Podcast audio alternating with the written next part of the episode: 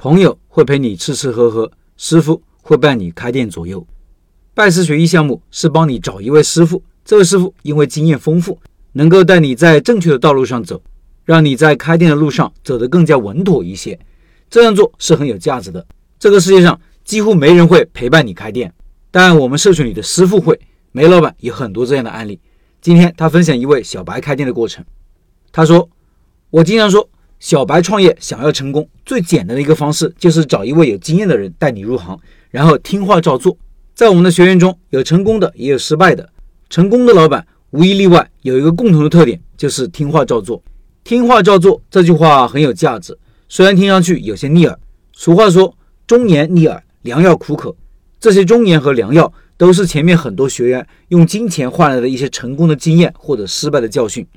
这些年来，我们经历了这么多学员店，大家在开店的过程中，他们的成功和失败，事后我们都会进行复盘，包括他们遇到的一些问题时，当时老板们的一些想法、做法，甚至心态，我们都很清楚，都经历过很多遍，知道怎么做是对的，怎么做是错的。所以，我们的一些建议，往往是有过生意经验的老板更容易接受和采纳。在我们群里有好几位做过大生意的老板，上篇文章分享的马哥、吕哥就是很成功的老板，包括我上期分享中有一位身价上千万的建筑老板，还有我们南京的高大哥，在国外做过生意都是非常成功的人士。学院里面还有位老板，曾经经营过三家公司，同时也是正则餐饮协会的理事。他的第一家面馆也开起来了，只有八个平方，九个座位，已经开业一个多月，做得不错。他的第二个面馆现在正在装修中。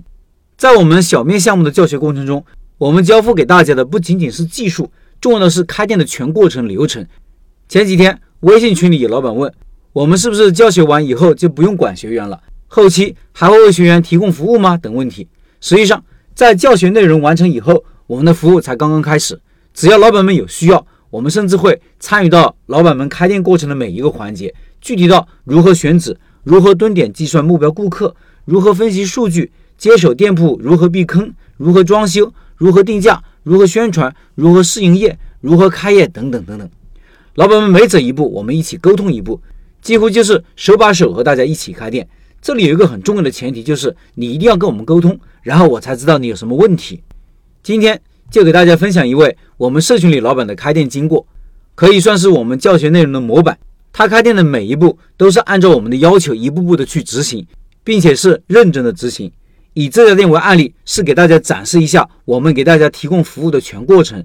分享中提供的一些数据是老板真实收集的数据，非常有实用价值。小杨他是来自于贵州凯里黎平县。今年四月份，小杨带着老婆和小孩一起来到我们店里现场考察，在试吃了我们的产品和一番交流沟通之后，小杨很满意的当场报名了。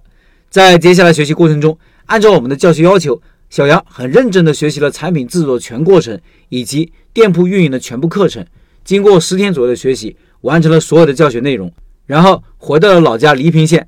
他想在县城开一家面馆。小杨回家后的第一步就是选址。在我们教学的时候，我们会重点讲如何选址。我们选址时，首先要根据自己的投资大小来选择地段，根据选择的地段以及附近三公里的人群结构来给店铺定位。小杨所在的县城。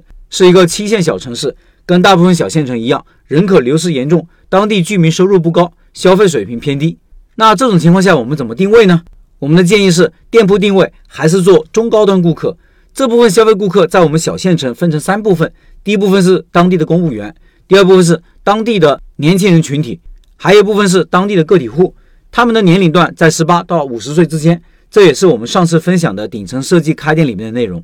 小杨的投资预算是十万块钱左右，在县城转悠了几天后，基本锁定了一个地方。